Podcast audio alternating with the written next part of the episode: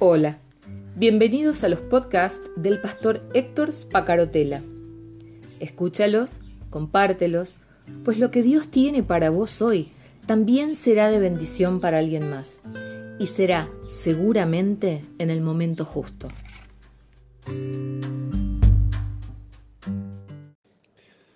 ¿Cómo estás? Buen día, ¿cómo te va? Ya es viernes 26 de marzo, eh, por lo menos para los que escuchan diariamente y en directo estos audios. Hay mucha gente que los escucha en diferido, que eh, los escucha más tarde por podcast o por alguna de las redes sociales, pero no importa el día de la semana. Lo que sí me interesa es iniciar con vos una nueva serie que está apoyada en una necesidad eh, que vi frente a mis ojos.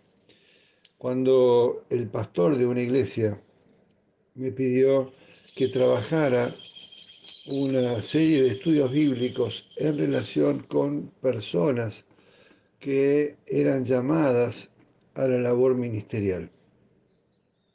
Él quería que yo enfocara mi trabajo en eh, eh, hermanos de la iglesia de donde el pastor pastoreaba que eh, iban a asumir como líderes, iban a asumir como diáconos, iban a asumir responsabilidades ministeriales de distintos tipos y el pastor sentía que esta gente necesitaba entender el llamado y la responsabilidad que todo eso significaba. Y entonces, preparándome para esta, para esta tarea que me propusieron, preparándome para esta enorme responsabilidad que significa enseñar o tratar de enseñar o tratar de llevar un mensaje que venga de Dios y no de hombres a personas que se van a poner al servicio de Dios, eh, me, me eh, conmovió mucho y me lleva a iniciar con vos estos comentarios. El texto que tomé como base es el libro de Juan, el Evangelio según Juan, capítulo 12, versículo 26. Si alguno me sirve, dice Jesús, otra vez, el que está hablando de Jesús, si alguno me sirve, sígame y donde yo estuviere, allí también estará mi servidor. Si alguno me sirviere, mi Padre le honrará. Parece un texto que no, que no es demasiado conocido o demasiado predicado. Cuando asumimos una responsabilidad frente a otros, estamos pensando que esto nos da un puesto de jerarquía o que esto nos, nos da un puesto de relevancia frente a nuestros hermanos en la fe o en el trabajo secular frente a nuestros compañeros de trabajo, cuando de pronto nos ascienden y nos hacen capataz o supervisor. Pero en el caso del llamado a servir a Dios, el llamado a ser siervo de Dios, como digo en el título de la serie, tiene un, matiz diferente. Me acordaba que me contaron que un eh, pastor estaba dando una serie de charlas similares a las que yo voy a dar, charlas para líderes, charlas para, para eh, eh, pastores, charlas para gente que está en el servicio de Dios. Y después de terminada la charla, se acercó un hombre y le dijo, ¿sabe una cosa? Yo era pastor. Un hombre que había servido con toda su fuerza, con toda su alma, en la iglesia donde había sido asignado. Pero algunos líderes irreverentes se le opusieron de manera drástica para presionarlo a dejar la iglesia. Gente joven y gente no tan joven que sentían que la, la congregación necesitaba una dirección distinta y empezaron a presionarlo y con sus acciones y con sus mentiras lastimaron profundamente a este hombre y a su esposa, claro, y a sus hijos, claro. De modo que toda la familia pastoral se vio enredada en un terreno cenagoso de mentiras, de dolor, de acciones que buscaban boicotear su tarea. El pastor se entristeció y se enojó y renunció a su iglesia y se propuso no volver a servir en el ministerio cristiano. Siguió congregándose, pero se propuso no volver a servir como ministro del Evangelio. Un amigo le propuso un empleo en una empresa y le fue bien en ese empleo. Y él fue creciendo y fue prosperando económicamente y llegó también a un puesto gerencial en esa empresa. El negocio llegó a tener muchísimo éxito. Y este hombre que era pastor disfrutó de una prosperidad financiera como jamás hubiera imaginado. Con el tiempo, en una reunión de discipulado en la iglesia a la que él concurría como un hermano más de la iglesia, comenzaron un estudio bíblico. Y quienes participaban de ese estudio en el curso aprendieron que Dios siempre está obrando para redimir a un mundo perdido y que invita a las personas a participar con Él en su obra tal cual como dice Juan 12:26, ¿no? Invitarlo a participar con él en su obra. El ex pastor, que es el protagonista de esto que estoy contándote, se sintió profundamente conmovido, em, se sintió quebrantado, sintió que había perdido mucho tiempo en su vida porque em, Dios lo había invitado a participar en su obra en la iglesia. No se trataba de, de un puesto que le dieron hombres para que sirviera a hombres, sino un puesto que respondía a un llamado de Dios para servirlo a Dios. El hombre se dio cuenta de que al dejar el ministerio había abandonado un llamado divino. Terminó haciendo algo que a ojos de los hombres parecía una locura. Renunció al trabajo que le daba tanta prosperidad económica y que había permitido que sus hijos fueran a buenas escuelas y que le había permitido que su esposa pudiera atender su salud con una medicina privada de primera calidad y con lágrimas en los ojos dijo, he vuelto a ser pastor.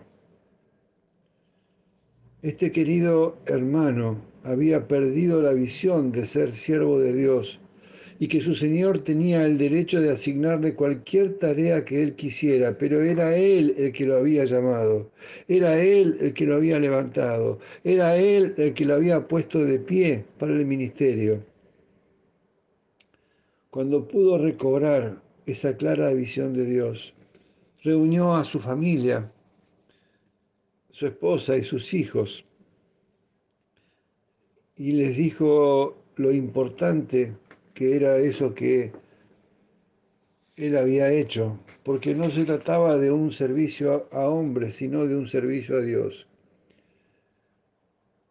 Cuando recobró una clara visión de Dios, su familia lo acompañó en este nuevo proceso de vida que seguramente iba a vivir ajustes y a tener ajustes que a los que no estaban acostumbrados. Pero la luz volvió a brillar en sus ojos. La luz volvió a brillar en sus ojos. La amargura de los tiempos pasados ya había quedado atrás. No solamente que había quedado atrás en el pasado, sino que además había quedado atrás como una etapa de su vida. Este hombre no se arrepintió de su decisión y volvió al pastorado, a una pequeña iglesia donde él se estaba congregando. Un pastorado que no representaba una remuneración económica que él pudiera eh, eh, permitirle una vida holgada, pero un pastorado en el que sentía que volvía otra vez a poner las manos en el arado para servir a ese Dios que lo había llamado. De esto vamos a hablar en estos días, de siervos de Dios. Y cuando uno dice siervo de Dios, piensa en hombres o mujeres destacados que se ponen un metro por encima de los otros, que se suben a las plataformas y hablan con palabras sonoras y con impostando la voz de una forma especial. Pero aquí, siervo de Dios tiene un significado distinto. Servir a aquel que me convocó. Servirlo sin poner condiciones, servirlo entendiendo que no debemos agradar a los hombres, sino a Dios. Mañana seguimos, espero que este tema te interese y que puedas acompañarme en el tránsito de esto que Dios me está proponiendo, que comparta con otras personas. mi nombre es Héctor Spacarotela y estoy grabando este audio desde la ciudad de Río Gallegos, donde vivo hace 40, casi 42 años.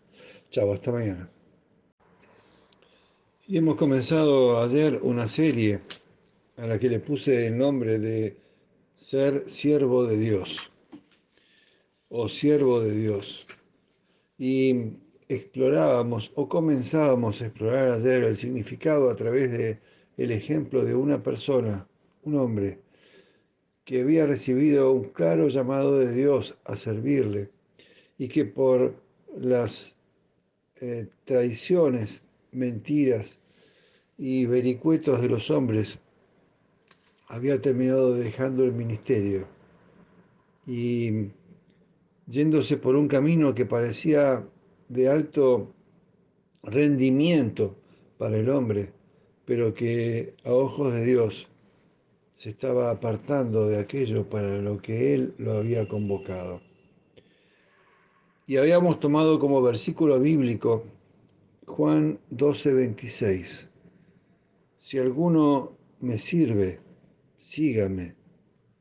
Y donde yo estuviere, allí también estará mi servidor. Si alguno me sirviere, mi Padre le honrará. Y de eso hablábamos y me gustaría poder seguir profundizando en todo esto, tratar de entender la, la hondura, la profundidad, perdón que sea reiterativo, de estas palabras de Jesús a través de los ojos de Pablo. Pablo ve a Jesús que se convierte voluntariamente en un siervo de Dios. Muchos pasajes bíblicos describen a Jesús con este apelativo de siervo de Dios. Pero Pablo ve que Jesús vino a cumplir a la tierra con la voluntad de Dios para redimir a la humanidad y que esto ha tenido un alto precio. Leemos Filipenses capítulo 2, versículos 5 al 8. Filipenses 2, del 5 al 8. Haya pues en vosotros este sentir que hubo también en Cristo Jesús, el cual, siendo en forma de Dios, no estimó al ser igual a Dios como cosa a que aferrarse, sino que se despojó de sí mismo, tomando forma de siervo, hecho semejante a los hombres, y estando en la condición de hombre, se humilló a sí mismo, haciéndose obediente hasta la muerte y muerte de cruz. Un texto ciertamente profundo que nos muestra el paradigma divino del servicio a Dios. Dejar todo aquello que parecía ser estimado a ojos de los hombres o a ojos de sí mismo, despojarse de eso, despojarse de todo puesto que le diera cierta relevancia y hacerse semejante a los hombres, pero además hacerse semejante al peor de los hombres y ser incondicionalmente obediente hasta la muerte y hasta la peor de las muertes, la muerte de cruz. Cuando yo terminaba de repasar este pasaje de Filipenses, lo vi a Jesús colgado en esa cruz, humillado, escupido por los hombres, golpeado por los hombres, lastimado por los hombres, colgando desnudo de ese madero. No se le ponía eh, una tela como aparece en las eh, pinturas de aquellos que retratan la imagen de Jesús crucificado. El hombre estaba desnudo, muriendo de una forma ignominiosa, como el peor de los hombres. Y Jesús nos está pidiendo hoy que lo sigamos, buscando que tal vez aquí en la tierra tengamos que pasar humillaciones, pero que el Padre nos honrará por seguirlo. Tenemos que asumir la actitud de siervo que tuvo Cristo. Y esta actitud de siervo requiere humildad y requiere obediencia. Cuando Jesús da instrucciones a sus discípulos sobre la servidumbre, Jesús describió su propia función en el servicio. Eso lo podés leer en Mateo 20, versículos 27 y 28. El que quiera ser el primero entre vosotros será vuestro siervo. Como el Hijo del Hombre no vino para ser servido, sino para servir y para dar su vida en rescate por muchos. Un texto tras otro que nos van orientando y nos van mostrando el camino de seguirlo a Dios, el camino del discípulo. Jesús mismo explica la relación que tenemos que tener con Él cuando dice, como me envió el Padre, así yo también los envío, en Juan 20, 21. Como me envió el Padre, así yo también los envío. Cuando respondemos a la invitación de Dios para iniciar un proyecto de vida en Cristo, comenzamos a ser partícipes de su misión para redimir al mundo, partícipes de una misión que Dios nos da, que Dios nos asigna, de una misión para la que Él nos llamó. Es importante que podamos entender que la invitación viene del Padre, la invitación a dejar las redes y a seguirlo a Él, la invitación a, eh, a dejar de ser alguien que le da importancia a determinadas cosas para cambiar los paradigmas de vida al punto que termina eh, tomando decisiones absurdas a los hombres, pero decisiones profundas, muy profundas, que buscan servir a Dios por sobre todas las cosas. La salvación que Dios ofrece, la salvación que Dios te ofreció a vos y que me ofreció a mí, viene acompañada por un llamamiento para participar con Él en su misión. ¿Entendés esto que te digo? No se trata de aquel que es llamado a ser pastor o, misionero o profeta o, eh, o maestro. Se trata de que todos aquellos que hemos recibido la invitación de Dios a aceptar a Cristo en nuestro corazón, lo hemos hecho a, eh, lo hemos hecho a ojos de Dios acompañado por un llamamiento para participar con Él en su tarea aquí en la tierra. En esa nueva relación pasamos a cumplir la función de siervo y Dios es nuestro amo y Señor. Eso significa siervo. En griego la palabra doulos, esclavo. Y uno se queda temblando cuando piensa en esclavitud, y piensa que ser un siervo de Dios es como ser un siervo de los hombres. Es eh, como un esclavo al que le dice, amo, amo, ¿qué quiere que haga? Y el amo le dice lo que debe hacer y el siervo va y lo hace. Pero esta no es la imagen bíblica que yo quiero rescatar no es la imagen bíblica de ser un siervo de Dios. Ser un siervo de Dios y que podamos marcar en nuestra mente y en nuestro corazón esto. Ser un siervo de Dios es muy diferente a trabajar para un amo aquí en la tierra. Un siervo común y corriente trabaja para su amo, pero Dios nos hace sus siervos para trabajar a través de nosotros. Trabajar a través de nosotros. Realizar su obra a través de nosotros. Em, yo, yo, quisiera que pudiéramos eh, eh, navegar estos, estas reflexiones.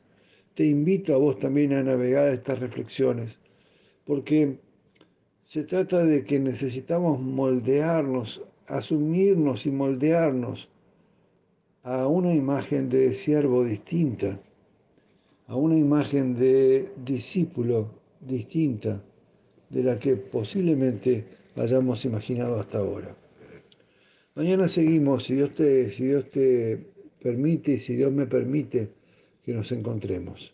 Mi nombre es Héctor Spacarotela y vivo en la ciudad de Río Gallegos, en el extremo sur de Argentina. Chao, hasta mañana. Siempre el domingo es un día especial. Yo lo vivo de ese modo. Y siempre siento el desafío a la reflexión, a tomar un cafecito un poco más largo que de costumbre, a no pensar en salir corriendo para cumplir con las obligaciones de la semana laboral, sino em, poder meditar sobre cuestiones que Dios nos está pidiendo que reflexionemos. Comencé esta serie sobre ser siervo de Dios a partir de una necesidad.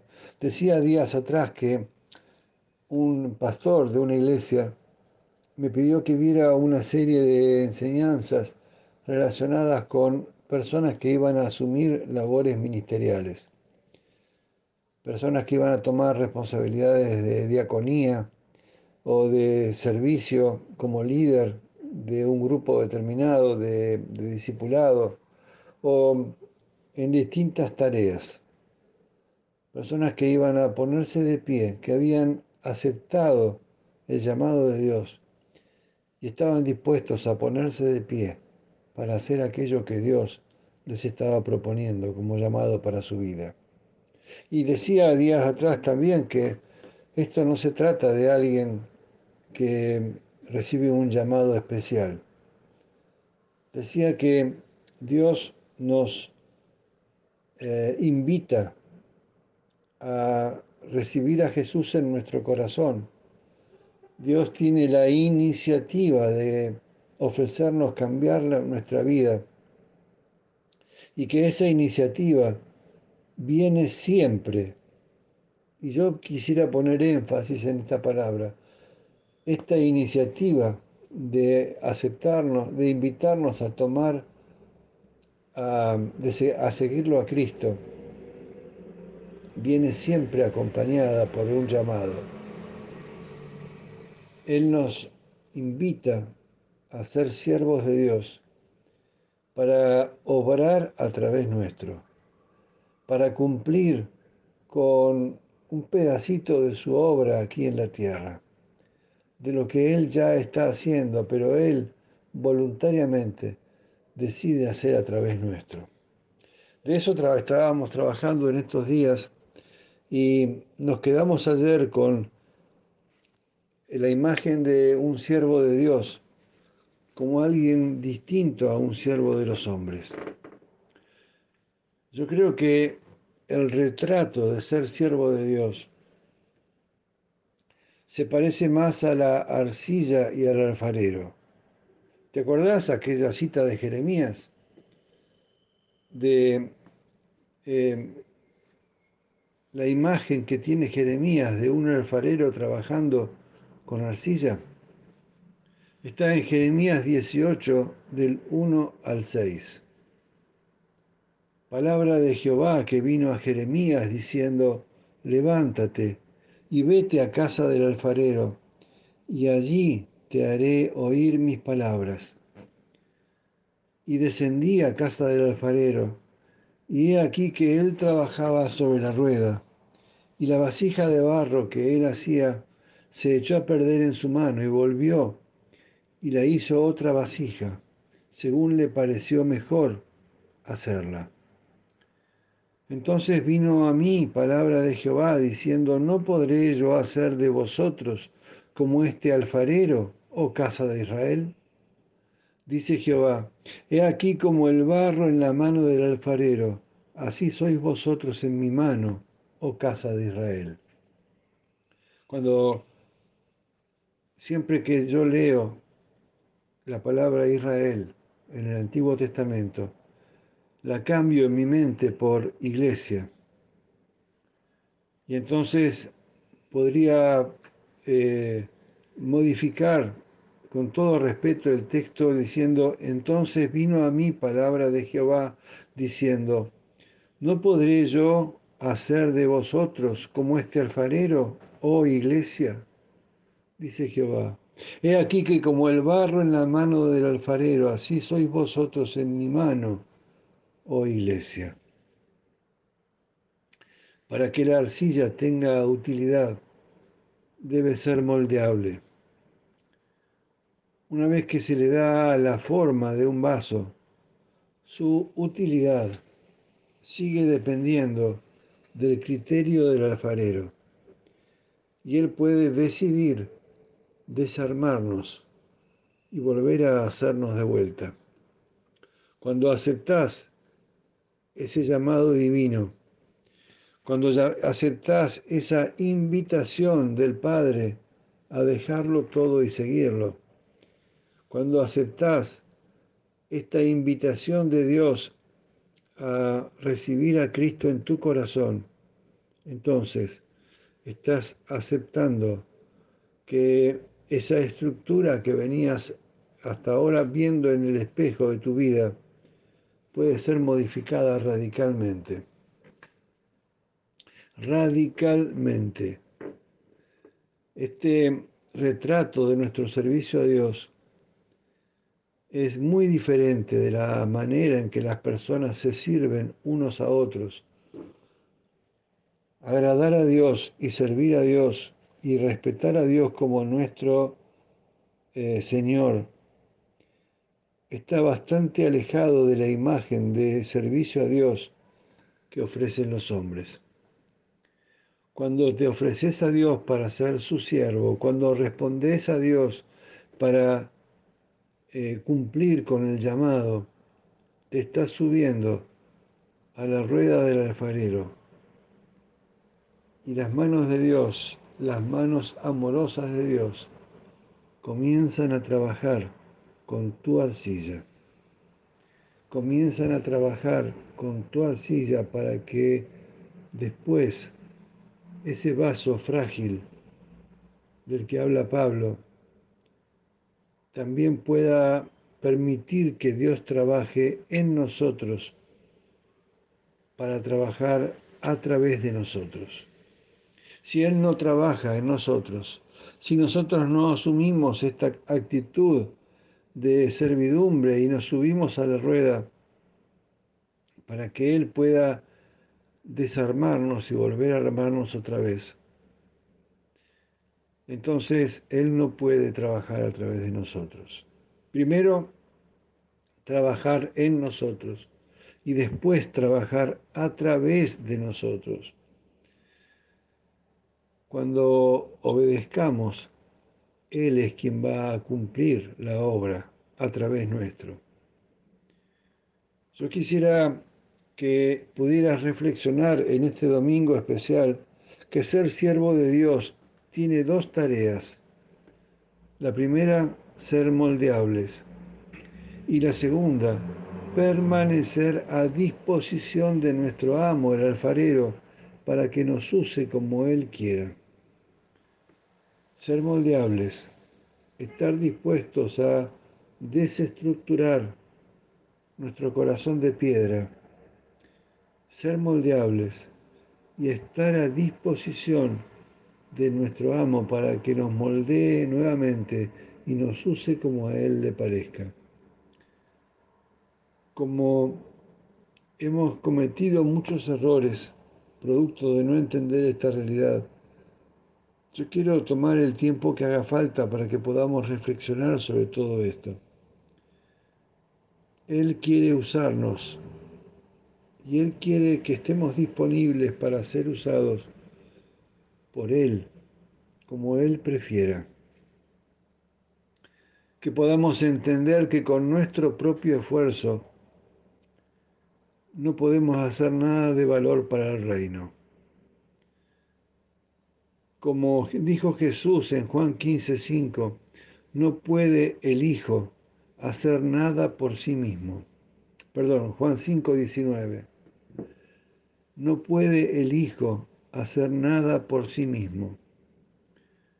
Y en Juan 15:5 dice, separados de mí, nada podéis hacer. Cuando Dios obra a través de su siervo, esa persona puede hacer cualquier cosa que Dios decida realizar a través de su vida. Y el potencial es ilimitado, pero la servidumbre exige obediencia. Los siervos de Dios tienen que hacer lo que se les ordena, permitirse moldear, subirse voluntariamente a la rueda del alfarero y recordar quién hace el trabajo, quién está eh, moldeándonos y remoldeándonos y desarmándonos y volviéndonos a armar, que es Dios mismo. Hemos estado funcionando muchas veces con un enfoque distorsionado de lo que es el servicio espiritual. Y yo quisiera que pudieras entender esta nueva visión, por lo menos esta nueva visión que Dios nos propone en este tiempo de reflexión, en este domingo especial, y que vos puedas cerrar tus ojos y decir, Señor, soy arcilla en tus manos, usame como vos creas conveniente. Si no me, si no me mi vida no tiene sentido. Si no me subo a la rueda para que me moldees de acuerdo a tu criterio y a tu voluntad, entonces mi vida es una vida hueca y vacía. Un vaso que puede verse bonito a ojos de los hombres, pero que no tiene ningún sentido para vos, Señor, ni tampoco para mí. Que tengas un hermoso domingo, que Dios te bendiga mucho, que Dios te haga reflexionar que su mano pase sobre vos como, como arcilla en manos del alfarero. Mi nombre es Héctor Spacarotela y grabé este audio desde la ciudad de Río Gallegos, en Argentina, en el extremo sur de Argentina. Chao, hasta mañana. Yo sé que las palabras que puse como introducción te desafían, porque no estamos acostumbrados a pensar nuestra relación con Dios de ese modo. Pero quisiera que tomáramos hoy como referente al profeta Elías. Elías, eh, un hombre que se jugó, y se jugó de una forma que todavía hoy a mí, cuando acabo de leer nuevamente el pasaje, vuelve a hacerme temblar. Elías fue uno de los grandes profetas de Israel en el Antiguo Testamento y vivió en un tiempo en el que gobernaban Israel el rey Acab y su esposa Jezabel. Un liderazgo infame que terminó alejando a, Dios de Israel para llevar al pueblo a adorar a Baal, un dios cananeo de la fertilidad. Jezabel era sacerdotisa de Baal y ella movió a su esposo, al rey Acab, rey de Israel, rey del pueblo de Dios, a abandonar a Jehová para confiar en la fertilidad que daba este falso Dios, Baal. Y entonces sucede lo que pasó y que uno puede leer en Primero de Reyes 17.1. Primer libro de Reyes 17.1. Ahora bien, Elías, quien era de Tisbe en Galaad, le dijo al rey Acab, tan cierto como el Señor vive, el Dios de Israel, a quien sirvo, no habrá rocío ni lluvia durante los próximos años hasta que yo dé la orden. Elías era un hombre eh, eh, humilde, un hombre común, que se animó a desafiar a un rey y a una reina. Y no solamente desafiarlo, sino además desafiar al Dios que el rey y la reina invocaban. Vuelvo a leértelo de vuelta para que puedas entender este versículo. Ahora bien, Elías, quien era de Tisbe de Galaad, le dijo al rey Acab, tan cierto como que el Señor vive, el Dios de Israel, a quien sirvo, no habrá rocío ni lluvia durante los próximos años hasta que yo dé la orden. Wow vemos eh, un, un, hombre que desafía al poder real. Y desafiar a un rey es exponerse a que le corten la cabeza, por supuesto.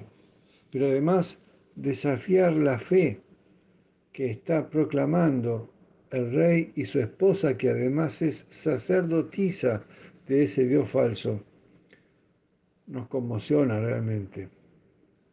Un poco más adelante, en primero libro de Reyes, capítulo 18, versículo 16 al 39, no lo voy a leer hoy completo porque es muy largo pero, para un audio, pero vos lo podés leer después. Primero libro de Reyes 18, versículos 16 al 39. 39.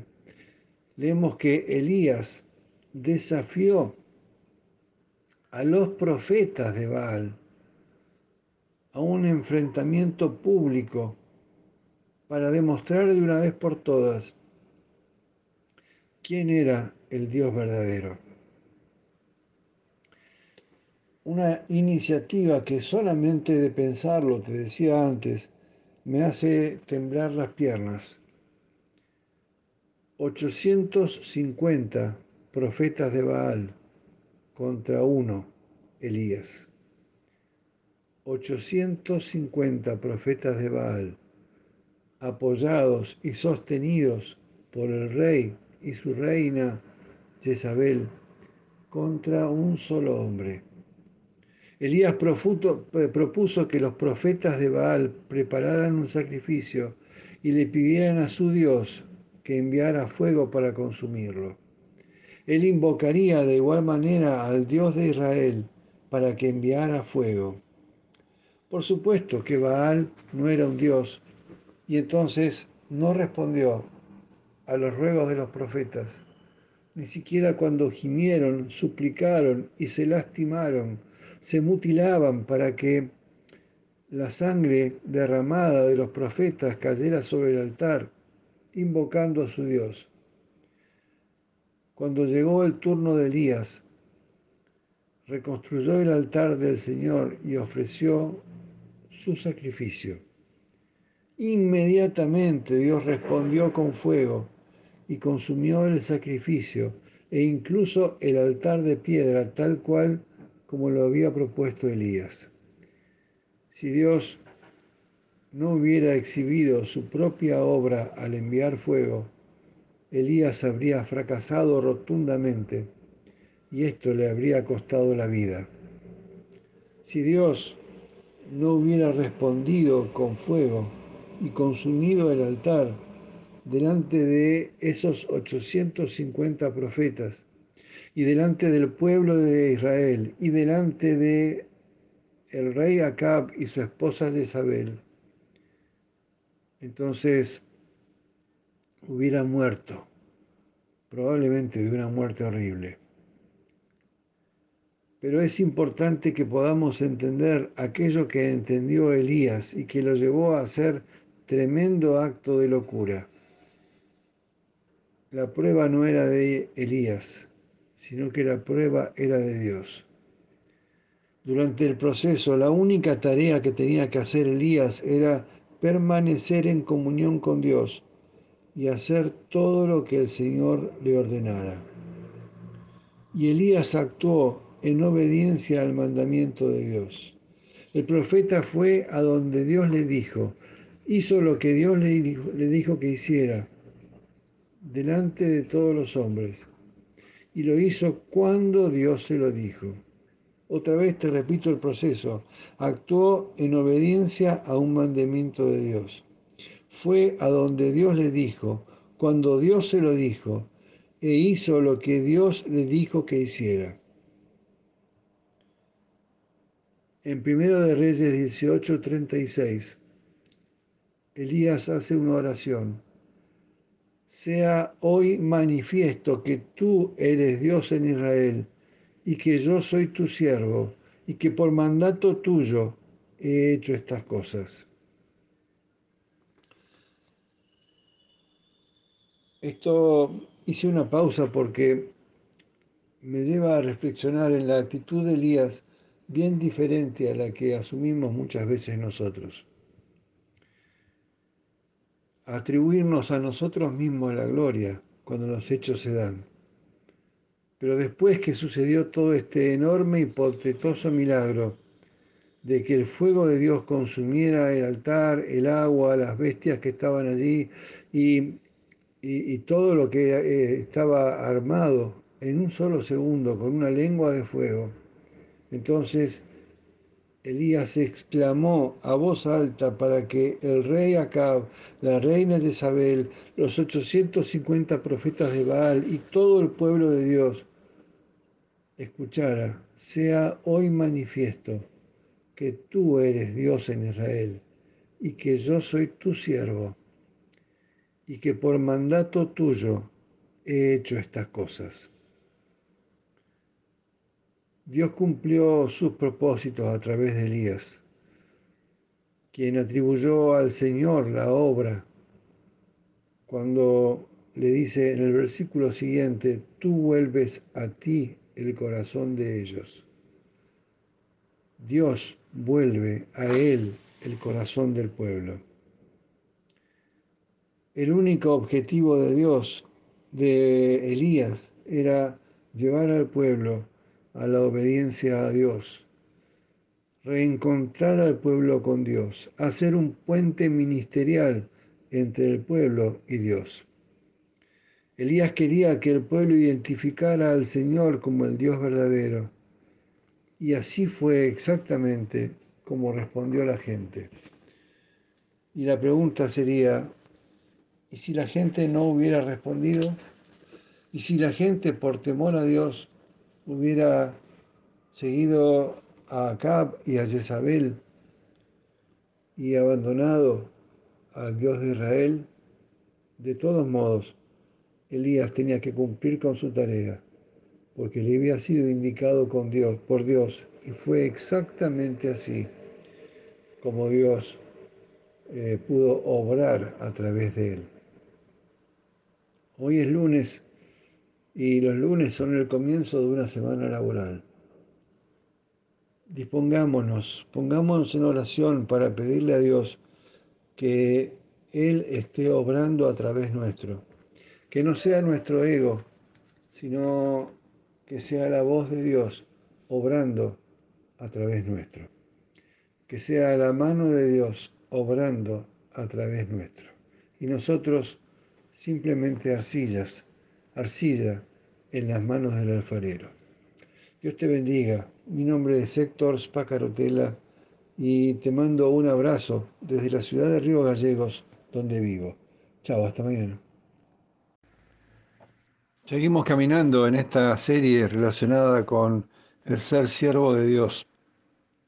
Y em, veíamos ayer en el caso de Elías que él no era un hombre especial, ni con dones sobrenaturales, ni con dones especiales que lo hicieran destacar por encima de los demás.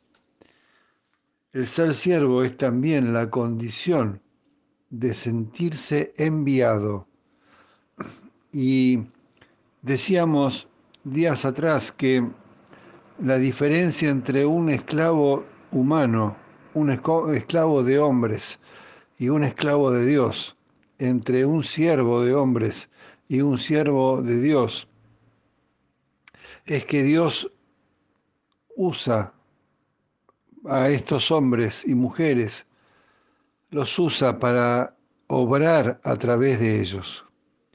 No se trata de seres inservibles que muchas veces terminan hasta perdiendo la dignidad de hombres, como son los esclavos que aún hoy en el siglo XXI existen, sino se trata de hombres y mujeres que están dispuestos a responder a un llamado, que están dispuestos a seguir adelante, aún contra todo viento y marea, que hacen cosas que cambian el mundo en el que viven, simplemente por obediencia al Dios al que están sirviendo. Y Dios usa a estos hombres y mujeres para transformar, para cambiar.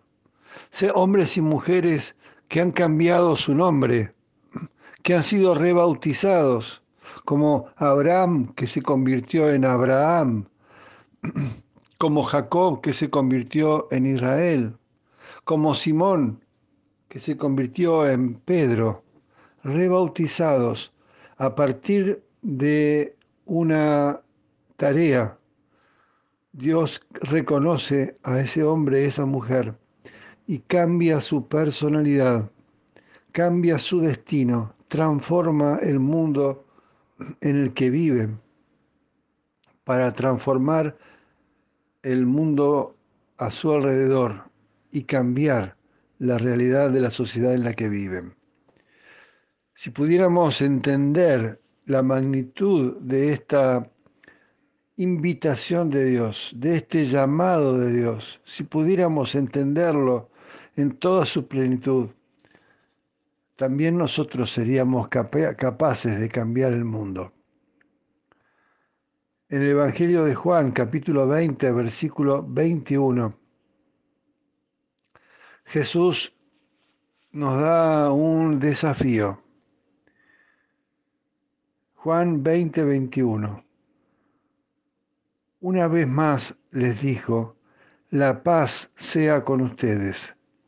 Como el Padre me envió a mí, así yo los envío a ustedes.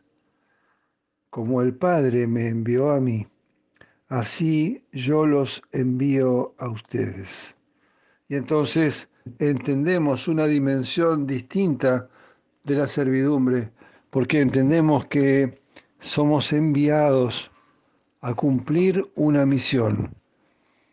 Y ese envío viene directamente de Dios. Pedro y Juan fueron dos de los primeros discípulos que Jesús llamó para que lo siguieran. Después de la resurrección de Jesús, Dios sanó a un pordiosero, a un paralítico que estaba en la puerta del perdón, en la puerta del templo a través de Pedro. El pasaje es muy conocido, ¿no? Y está en Hechos capítulo 3. Eh, el, hombre estaba pidiendo solamente una limosna, como lo venía haciendo desde que nació, porque siempre había sido paralítico.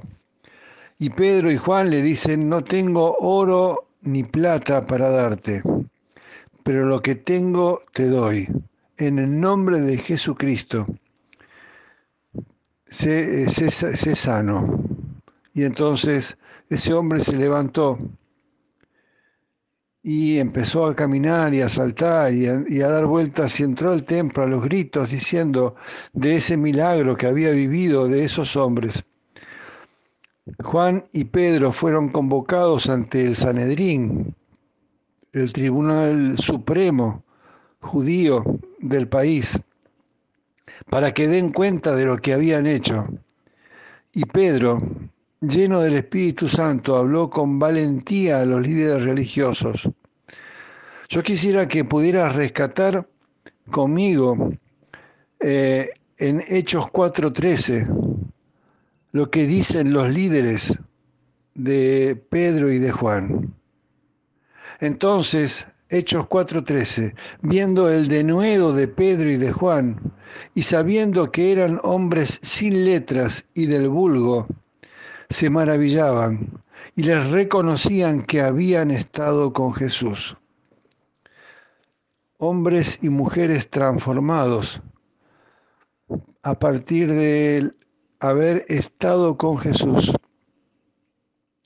Una, una propiedad de la relación con Dios que también podemos alcanzar nosotros a partir de una auténtica conversión espiritual. Y entonces hablamos de aquello que damos testimonio. Y entonces la servidumbre a Dios, el ser siervo de Dios, nos convierte en testigos de aquello que hemos visto de Jesucristo a través de nuestra propia experiencia personal. Y entonces Dios cambia nuestra esencia, Dios cambia nuestra vida, Dios transforma nuestra vida igual que Pedro y que Juan, hombres incultos, pescadores de, de una región eh, eh, rural del norte de Israel, despreciada por los, eh, los habitantes de Jerusalén, de la gran ciudad. Y ellos sorprendidos, estos hombres y mujeres perdón, estos hombres de letras del El Sanedrín, estos doctores en teología de aquel entonces, sorprendidos por el énfasis y el conocimiento que mostraban Pedro y Juan, se maravillaban porque reconocían a Jesús a través de ellos. La mayoría de las personas que describen las escrituras, Elías, hoy Pedro y Juan, eran hombres y mujeres comunes y corrientes. Lo que los hizo extraordinarios fue la relación con Dios y la actividad de Dios en sus vidas. ¿Prestaste atención cuando el relato señala que los líderes reconocieron que Pedro y Juan habían estado con Jesús? Pedro y Juan eran pescadores comunes y corrientes, sin formación ninguna, pero su asociación con Jesús permitió que cambiaran el mundo. ¿Cuántas veces ponemos excusas en que no hemos estado preparados, en que no hemos tenido la oportunidad de estudiar, en que somos demasiado jóvenes o demasiado viejos, o que tenemos una enfermedad limitante, o que las excusas que, que vos quieras poner. Pero Dios quiere usarte para cambiar el mundo. Dios quiere usarte para transformar el mundo. Toda persona que establece una relación íntima con Dios puede verlo hacer cosas excepcionales a través de su vida. El resultado no depende de que una persona tenga algo inusual, que tenga dones especiales, que haya tenido la posibilidad de estudiar en un seminario, en una universidad, o que tenga dinero suficiente para generar las transformaciones. La clave es la presencia de Dios en su vida. La clave, otra vez, quiero insistir en esto, es la presencia de Dios en su vida. Nadie sigue igual después de haber estado con Dios. Nadie puede ser el mismo después de haber estado con Dios la, la, presencia de Dios atravesando la vida de un hombre o de una mujer hace cosas inusuales a través de un siervo dispuesto, preparado y consciente de que ha sido llamado por Dios para una tarea que tiene la magnitud y el tamaño de Dios un hombre o una mujer como vos o como yo, que pueden hacer cosas del tamaño de Dios, porque Dios decide usarnos. Esa es la actitud de siervo que Él está buscando. Después vienen los títulos o las chapas de hombres o las tarjetas personales o los sellos o el plástico que dice que uno es tal o cual cosa el carnet que dice que uno es tal o cual cosa. Lo importante no tiene nada que ver con eso. Lo importante es sentir que Dios obra a través nuestro. Y entonces sentir que a través de Él tenemos la capacidad de ser agentes de transformación del mundo que vivimos. Aún hoy, aún en este siglo XXI. Dios te bendiga. Mañana seguimos. Héctor Spacarotela desde Río Gallegos, Argentina. Estamos transitando una serie relacionada con el ser siervo de Dios y en lo que eso representa y en lo que eso significa a ojos de Dios y en lo que nosotros debemos aprender que debería significar a ojos nuestros.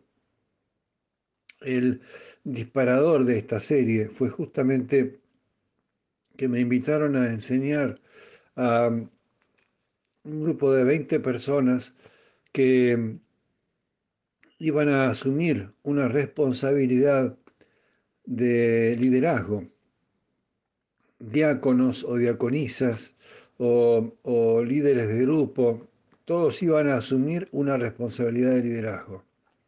Y entonces yo les dije, esto, ¿con qué fin lo hacen? ¿Lo hacen con el fin de eh, cumplir con un mandato del pastor?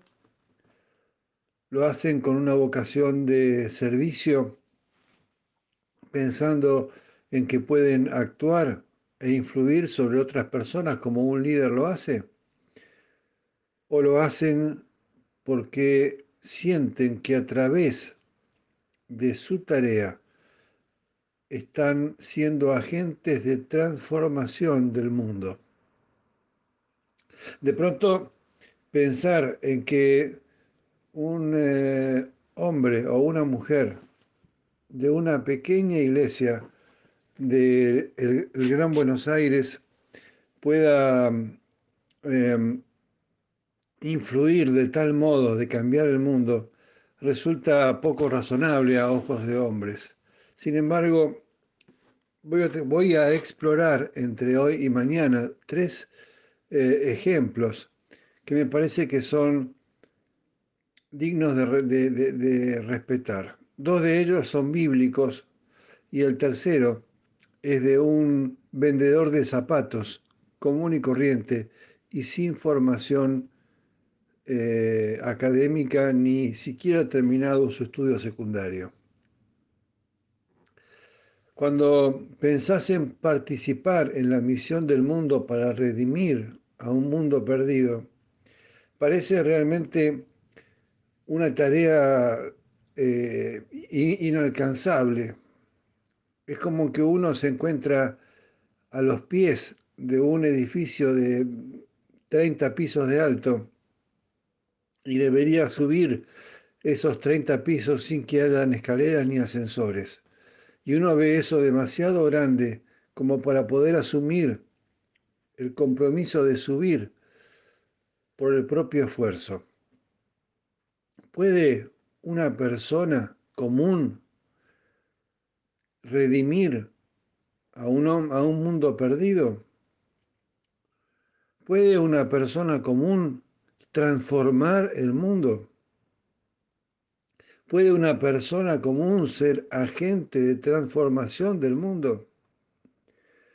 Hay un maravilloso pasaje bíblico. Ayer hablábamos de, de Elías y el apóstol Santiago, el apóstol Santiago en la carta que escribe en el Nuevo Testamento, capítulo 5, versículos 17 y 18, dice, Elías era un hombre sujeto a pasiones semejantes a las nuestras y oró fervientemente para que no lloviese, y no llovió sobre la tierra por tres años y seis meses. Y otra vez oró, y el cielo dio lluvia y la tierra produjo su fruto. Vos eh, repasalo, yo te pido que revises este pasaje y que lo vuelvas a releer otra vez, porque hay mucho para descubrir en, eh, en él la descripción que hace Santiago de este Elías que, como decíamos ayer, pudo demostrar delante de todo el pueblo y del rey y de la reina de Israel en ese momento quién era el Dios verdadero.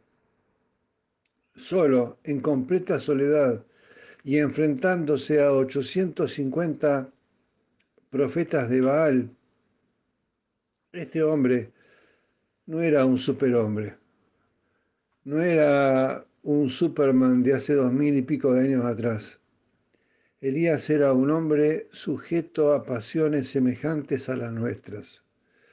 Los secretos, los secretos son que no obró por su propia fuerza, sino con la convicción venida de Dios. Y esa convicción viene a partir de una oración ferviente. Elías era un hombre sujeto a pasiones semejantes a las nuestras y oró fervientemente para que no lloviese. Tenía Elías el poder de, de tener el clima, de cambiar el clima. Por supuesto que no. Era un hombre como vos y como yo.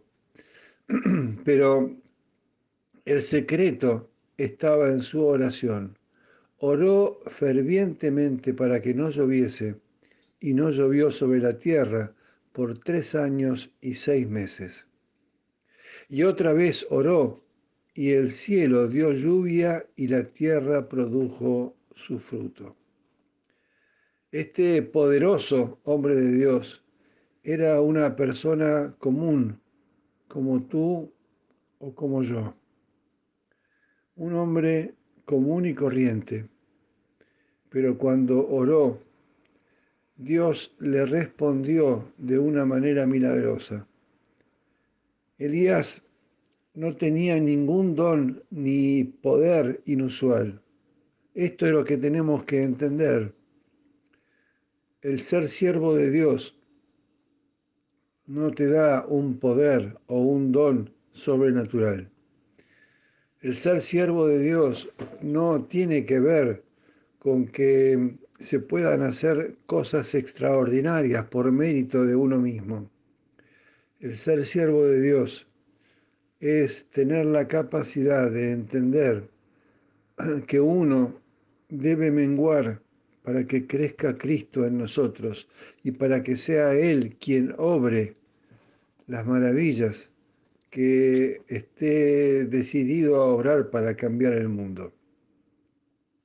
Ciertamente, Elías no tenía poderes sobrenaturales. Se humilló para ser siervo. Se humilló para ser doulos.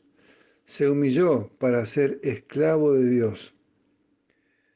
Obedeció todas las instrucciones que Dios le dio y él obró a través de Elías para influir en toda una nación a fin de que se reconciliara con Dios. Un hombre común y corriente que pudo cambiar el mundo. Y un hombre que cayó en depresión y un hombre que se vio en la necesidad de esconderse y un hombre que se sintió perseguido y que eh, deseó la muerte y un hombre que sintió que su vida no servía para nada. Pero su oración y su actitud de siervo lo llevó a obrar maravillas que hoy en día todavía seguimos reconociendo como admirables. Hombres y mujeres comunes, Elías, eh, Pedro y Juan, en Hechos de los Apóstoles, también hablan de eso. Pero esto lo quiero dejar para mañana, para que podamos dedicar también un ratito a navegar todo esto maravilloso que pasó con estos dos hombres, dos hombres incultos, dos hombres eh, sin formación académica, ni siquiera de aquel tiempo. Seguramente ni siquiera habían recibido la formación rabínica en la sinagoga, pero estos hombres fueron capaces de transformar el mundo en el que vivían. Vamos a dejar aquí por hoy. Yo creo que necesito eh, aprender mucho y que estoy aprendiendo mucho a partir de entender cuál es el verdadero significado de lo que Dios está esperando de mí como siervo de Dios. No es una cuestión de títulos, no es una cuestión de un sello de goma puesto en, en una hoja con una firma, no es una cuestión de una tarjeta de presentación personal que dé una chapa. No se trata de eso. Se trata de una actitud donde uno puede entender con plena convicción que lo único que está haciendo es ser siervo, esclavo del Dios Altísimo. Una servidumbre que permite que Dios opere a través nuestro. Mi nombre es Héctor Spacarotela y grabé este audio desde la ciudad de Río Gallegos, en el extremo sur de Argentina. Seguimos navegando y caminando por esta tierra respecto a entender qué es ser un siervo de Dios. ¿Qué entiende Dios por ser un siervo de Dios? ¿Qué es lo que tenemos que aprender y, descubrir más allá de las posibilidades que nos den los hombres. Muchas veces andamos a los codazos en la congregación tratando de lograr que me den un cargo, porque de ese modo puedo sentirme un siervo de Dios. Y esto no tiene nada que ver con eso. Y hubo alguien que cometió un error y que también es bíblico. Me gustaría hablar de él.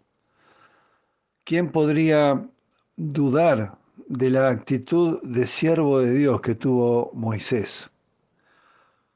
Él sí que pasó por eh, fuego. 40 años en el desierto, sirviendo a otro amo, cuidando las ovejas que no eran de él. Y a los 80 años, Dios tiene una teofanía y se manifiesta a él a través de la zarza ardiente en el monte. Y, y, y Moisés es transformado. Y Moisés dice, ¿qué tengo yo para que vos me elijas? Y Dios le muestra lo que tenía en sus manos. Y en sus manos tenía una vara de pastor. Y le mostró el poder que Dios podía obrar a través de un pedazo de madera, de una vara de pastor. Y muchas veces me preguntaron, hace pocos días atrás me volvieron a preguntar una vez más, ¿por qué razón un hombre del tamaño de Moisés, un hombre que con su vara tocó el mar rojo y las aguas se abrieron, las aguas de un mar, se abrieron las aguas y se secó la tierra para que pudieran pasar los israelitas con todos sus animales y, que, que, pudo conducir al pueblo de Dios a lo largo de 40 años por el desierto. ¿Qué pudo eh, suceder con este hombre para que no entrara en la tierra prometida? Una vez escuché a un pastor predicar en su iglesia diciendo que la razón por la que Moisés no había entrado a la tierra prometida era porque había roto las tablas de la ley al bajar del monte Sinaí. Y, y la gente construye todo tipo de teorías y va por falta de conocimiento, por falta de conocimiento bíblico, va em, eh, distorsionando el sentido de las cosas y entender la razón por la que Moisés no fue a cruzar el río Jordán junto con su pueblo hacia la tierra prometida por Dios, después de 40 años de desierto y de cumplir con lo que Dios había mandado, están en el libro de Números, capítulo 20, versículos 8 al 12 números 20, versículos 8 al 12. Tú y Aarón tomen la vara y reúnan a toda la comunidad. En presencia de todo el pueblo, háblale a la roca, y de ella brotará agua. De la roca proveerá suficiente agua para satisfacer a toda la comunidad y a sus animales. Así que Moisés hizo lo que se le dijo. Tomó la vara del lugar donde se guardaba en la presencia del Señor y luego que luego él y Aarón mandaron a llamar al pueblo a reunirse frente a la roca. Hasta aquí nadie parecía detectar nada raro. Moisés estaba actuando de acuerdo a lo que Dios le indicó. Moisés sabía que esa roca, que esa mm, vara había sido usada por Dios para algo tan milagroso como abrir el agua del las aguas del, del Mar Rojo. Pero ahora estaban en el desierto y el pueblo reclamaba porque tenía sed. Y entonces Moisés, con su vara en la mano, vuelve a convocar al pueblo para otro milagro. Pero fíjense lo que les dice. Escuchen ustedes rebeldes, gritó. ¿Acaso debemos sacarles, acaso debemos sacarles agua de esta roca? Enseguida Moisés levantó su mano y golpeó la roca dos veces con la vara, y el agua broteó a chorros. Así que Toda la comunidad y sus animales bebieron hasta saciarse. Sin embargo, el Señor le dijo a Moisés y a Aarón, puesto que no confiaron lo suficiente en mí para demostrar mi santidad a los israelitas, ustedes no los llevarán a la tierra que les doy. Este pasaje muestra el error de Moisés. No estuvo en que no fue obediente a Dios. Moisés fue obediente a Dios, pero a veces la obediencia no alcanza. No estuvo en que no se cumplió lo que Dios había previsto. Moisés cumplió con eso. Golpeó con su vara tal cual Dios le había indicado. Y tal, como Dios le había indicado, brotó tanta cantidad de agua hasta que las personas y los animales bebieron hasta saciarse. Por supuesto, el milagro se produjo. El error estaba en la actitud de Moisés. Escuchen ustedes, rebeldes, gritó. ¿Acaso debemos sacarles agua de esta roca? La actitud de Moisés no fue la actitud de un siervo. La actitud de Moisés fue la actitud de alguien que creía que tenía el poder de cambiar la realidad en la que las personas vivían. Un hombre así no puede ser usado por Dios, porque su ego está por encima de su misión. Su ego no le permite ser siervo de Dios. Moisés cumplió con su tarea y llevó al pueblo hasta el borde del río Jordán. Del otro lado del río estaba la tierra prometida, pero él no la cruzó,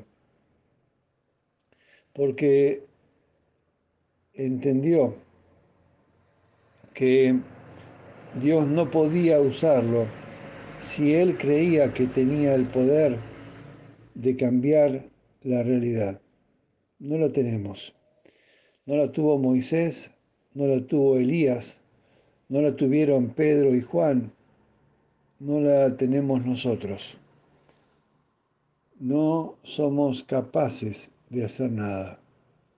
Siervos inútiles somos en manos de Dios. Siervos inútiles que no podemos hacer nada por nosotros mismos. La roca, debía ser golpeada, la vara debía ser usada, pero el poder de Dios tenía que darse de manifiesto para el pueblo, para que la gloria fuera atribuida a Él y no al, al siervo, eh, a Moisés, a ese gran hombre y profeta. El mérito no estaba en Él, el mérito estaba en Dios.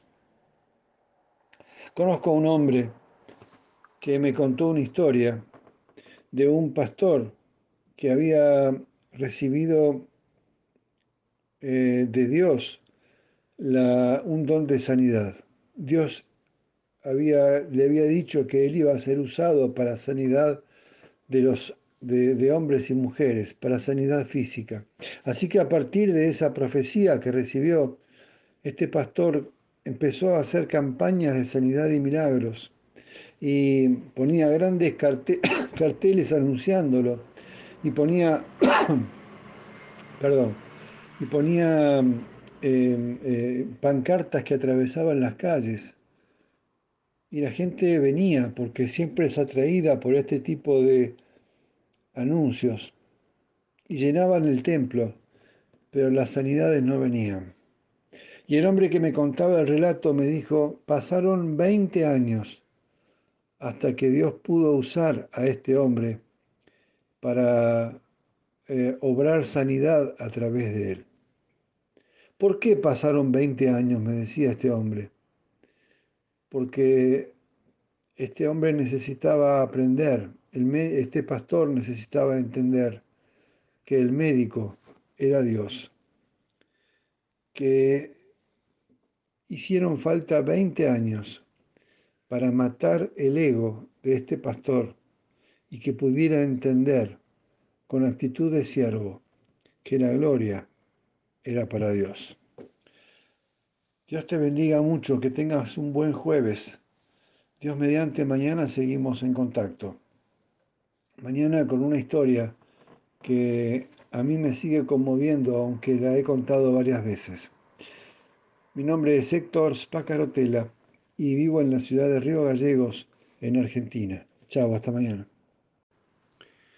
¿Cómo estás? Ya hemos llegado a viernes y venimos transitando hace varios días una serie relacionada con la actitud de siervo.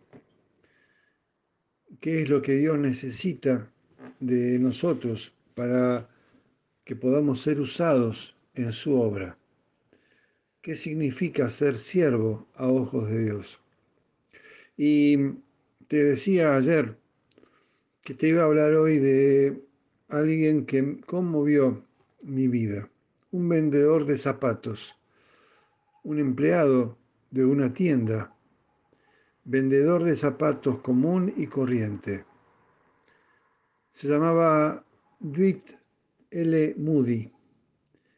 Era un vendedor de zapatos de escasa educación. Cuando sintió el llamado de Dios a predicar el Evangelio. En cierta ocasión, estando de visita en Inglaterra, Moody concurrió con algunos amigos a una reunión de oración que duró toda la noche.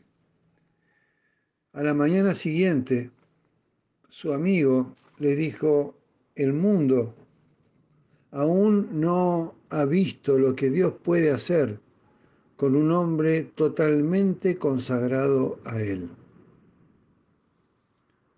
El mundo aún no ha visto lo que Dios puede hacer con un hombre totalmente consagrado a Él. Estas palabras lo conmovieron profundamente. Tiempo después, también en Inglaterra, escuchó predicar al famoso pastor Charles Spurgeon ante una congregación numerosa en Londres. Las reuniones de Spurgeon estaban eh, caracterizadas porque muchos cientos de personas participaban, hasta miles de personas participaban de, sus predicaciones. Eh, el biógrafo, la persona que escribe sobre eh, Moody, describió cuál fue su respuesta. Después de salir de la reunión con Spurgeon, dijo, el mundo aún no ha visto lo que Dios hará con un hombre, por un hombre, a través de un hombre y en un hombre. Un hombre. Un hombre.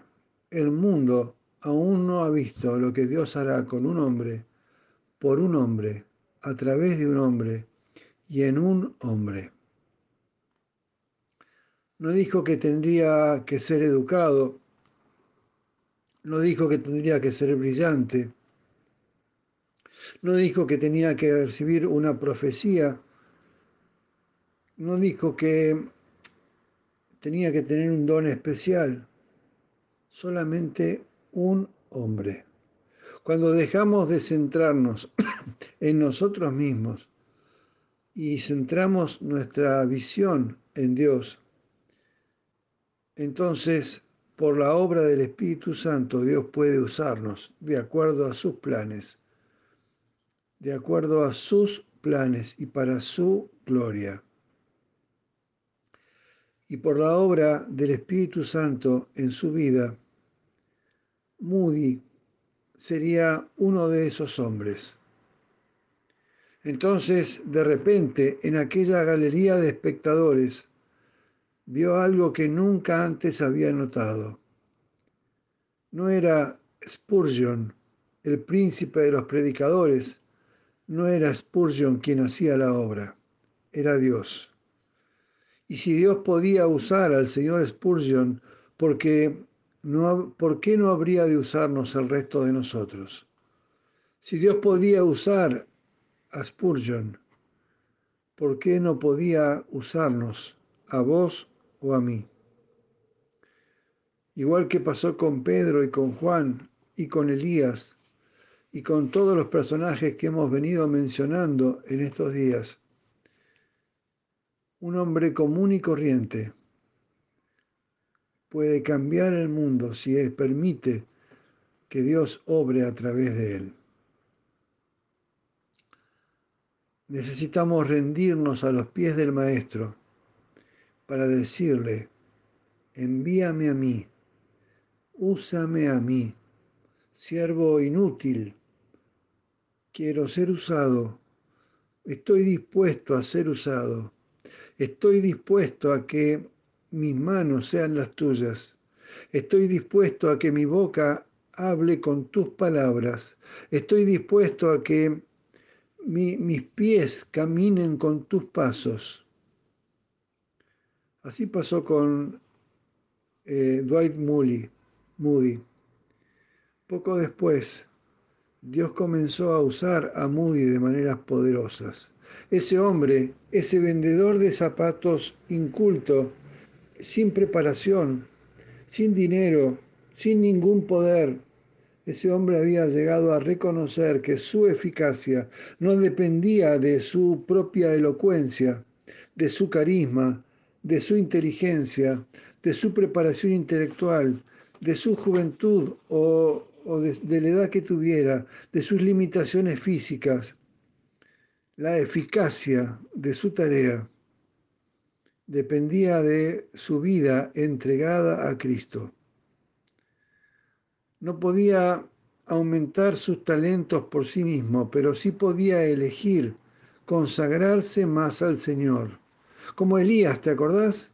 Sin ningún talento especial, solamente orar fervientemente para que no lloviese. Y otra vez orar fervientemente para que lloviese, como dice Santiago 5, 17 y el 18. L. Moody fue usado por Dios.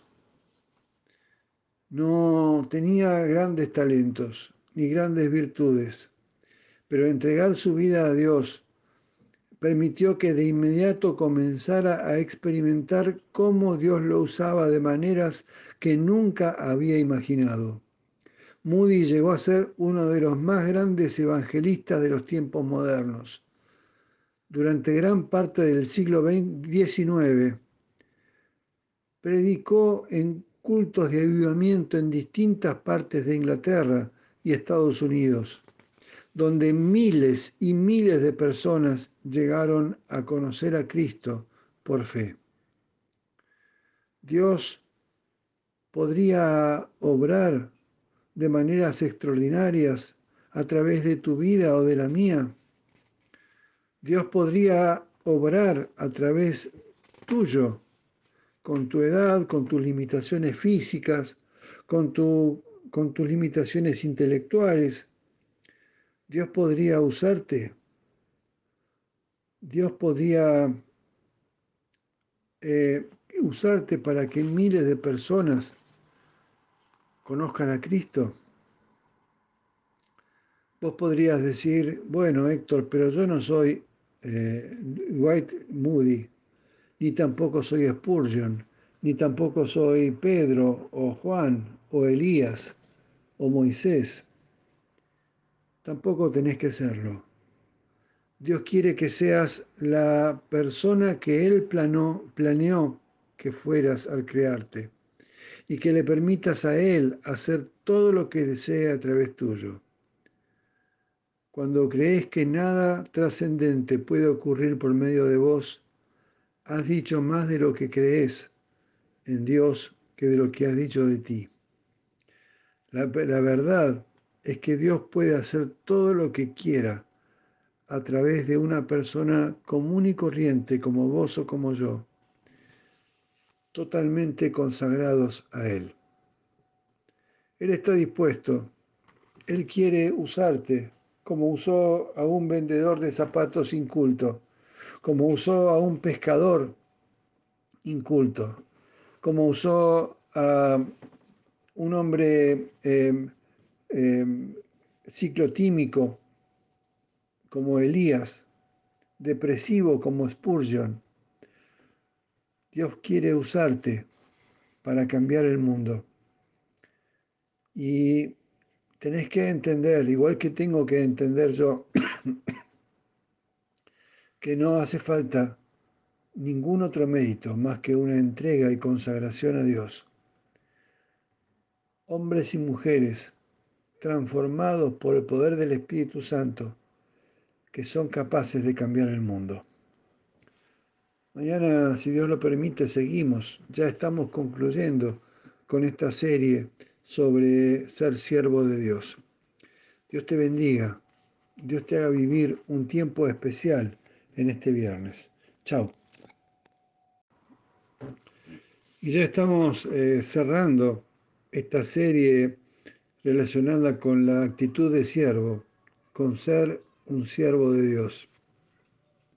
Hemos recorrido muchas vidas, hemos eh, eh, descubierto cómo hombres y mujeres comunes y corrientes pueden transformar el mundo sin ninguna preparación ni ningún don especial. Esto pasó con eh, Elías, esto pasó con Pedro y Juan, esto pasó con D.L. Moody, un vendedor de zapatos del siglo XIX. Nosotros nos sorprendemos, a mí me sorprende y tal vez te sorprenda también a vos, que la norma de excelencia de Dios sea diferente a la nuestra. El ministerio público de Juan el Bautista duró solamente seis meses. Pero, ¿cuánto valió la vida de Juan a ojos de Dios? Ese hombre que se vestía con, con pieles de camello, y que se alimentaba comiendo miel, miel y, saltamontes. Ese hombre, en el medio del desierto, desprolijo, sucio, mal vestido, ese hombre impresentable a ojos de los hombres. Fíjate lo que dijo Jesús de él. Lucas 7, 28. Os digo que entre los nacidos de mujeres no hay mayor profeta que Juan el Bautista. Qué maravilloso, qué maravilloso. No midas la excelencia con las normas del mundo. Hay muchas organizaciones de hombres, hay muchas denominaciones que sí lo hacen, hay muchos pastores de iglesias que sí lo hacen hay muchos empresarios que sí lo hacen. Según el criterio del mundo, una persona o una iglesia puede tener un aspecto bastante bueno, pero a los ojos de Dios son totalmente inaceptables. De igual manera, una persona o una congregación puede congregarse, consagrarse a Dios por completo y puede agradarle, y aún así verse insignificante a los ojos del mundo una pequeña congregación de ocho o diez personas, insignificante a ojos del mundo, puede ser usada por Dios para cambiar, para transformar la realidad en la que vive. Un pastor que sirve fielmente a Dios en una pequeña comunidad rural puede agradar al Señor y ser agente de transformación del mundo. Allí es donde Dios lo puso. Lo único que necesita entender es que fue puesto allí por Dios. Lo único que necesita entender es que hay un llamado que proviene de Dios. Así comenzamos esta serie con la historia de un pastor que entendió que el llamado provenía de Dios un ama de casa o un vendedor de zapatos pueden glorificar grandemente a Dios a través de tareas aparentemente triviales. Claro. Imagino en este momento que te digo a una señora, como vos probablemente, con su delantal de cocina, preparando el guiso para el almuerzo de ese día. Dios puede usarte. Dios puede usarte. Imagino en este momento, mientras hablo con vos, a un hombre como vos, con su mameluco de albañil, saliendo temprano a la mañana, a la hora del devocional, dispuesto a pegar ladrillos eh, en una pared. Lo mismo que viene haciendo desde hace 20 años. Dios puede usarte. Dios puede usarte. Imagino a una maestra jubilada que ya tiene setenta y pico de años, que tiene algunas limitaciones físicas, que siente que a ojos de los hombres es hasta una molestia y una carga. Y Dios puede usarte.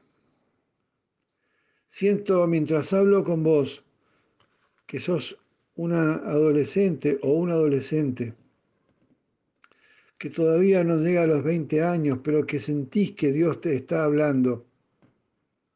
Y que por supuesto tu pastor o tus líderes es posible que no reconozcan quién sos ni el valor que tenés, pero Dios puede usarte para cambiar el mundo. Un ama de casa, un albañil con su mameluco, un adolescente o un adolescente, un médico, un ingeniero. Dios puede usarnos para cambiar el mundo en el que vivimos. Dios se deleita en usar personas comunes y corrientes para cumplir sus propósitos divinos. Pablo dijo que Dios elige deliberadamente a los débiles y a los despreciables.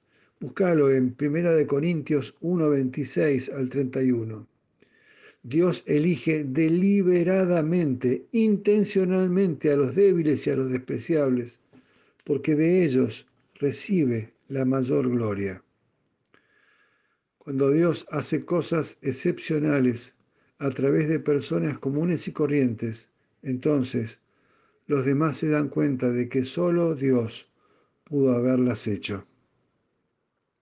Porque la gloria tiene que estar en Dios que es quien hace la obra, no en los méritos de la persona. Por eso elige a personas comunes y corrientes, como un comedor de langostas o un vendedor de zapatos. Dios elige personas comunes y corrientes, como vos o como yo, porque de ese modo la gente se da cuenta que obramos cosas que solamente Dios podría hacer. Allí donde los médicos dicen, ahora todo depende de Dios, es cuando hace falta un hombre y una mujer que diga, en el nombre de Dios te declaro sana o sano, levántate de tu cama y salí a caminar. Y la gente va a decir, qué grande esa persona que levantó al otro, al enfermo de la cama. No, claro que no no tengo ni plata ni oro, pero lo que tengo te doy. Si te sentís débil o limitado o de poco valor, yo quiero animarte, porque sos el mejor candidato para que Dios te use, el mejor candidato mediante el cual Dios puede obrar. Si te sentís demasiado viejo o demasiado joven, si te sentís limitado por un problema de salud, si te sentís limitado por tus posibilidades económicas, si te sentís limitado por tu falta de preparación, porque ni siquiera pudiste hacer la secundaria, entonces Dios puede usarte. Animate, ponete de pie y decile a, a Dios esta mañana, Aquí estoy, Señor, usame a mí. La salvación viene acompañada de un llamamiento para participar con Dios en su misión de reconciliar consigo al mundo perdido. La conversión viene acompañada por un llamamiento de Dios para ser agentes activos a su servicio. Pero este llamamiento requiere que seamos siervos de Dios.